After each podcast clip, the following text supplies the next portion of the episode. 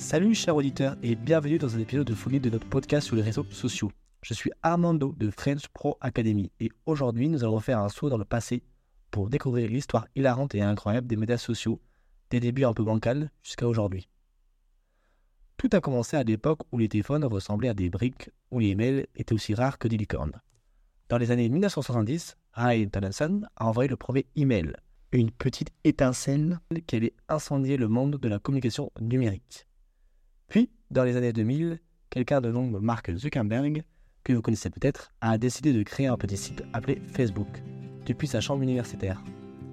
À l'origine, c'était simplement pour que les étudiants se connectent entre eux.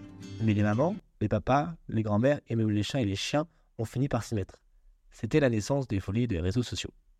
En 2005, un autre site est apparu, YouTube, où vous pouvez partager des vidéos de chats, de chutes marrantes et de danses étranges.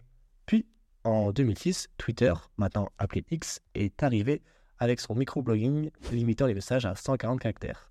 Ce qui était peu et très peu suffisant pour dire bonjour.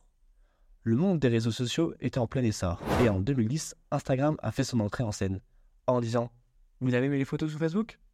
Eh bien, on aime encore plus les photos. Snapchat a suivi en 2011 avec le message éphémère. Plus récemment, en 2016, TikTok est apparu avec ses vidéos courtes et parfois totalement absurdes.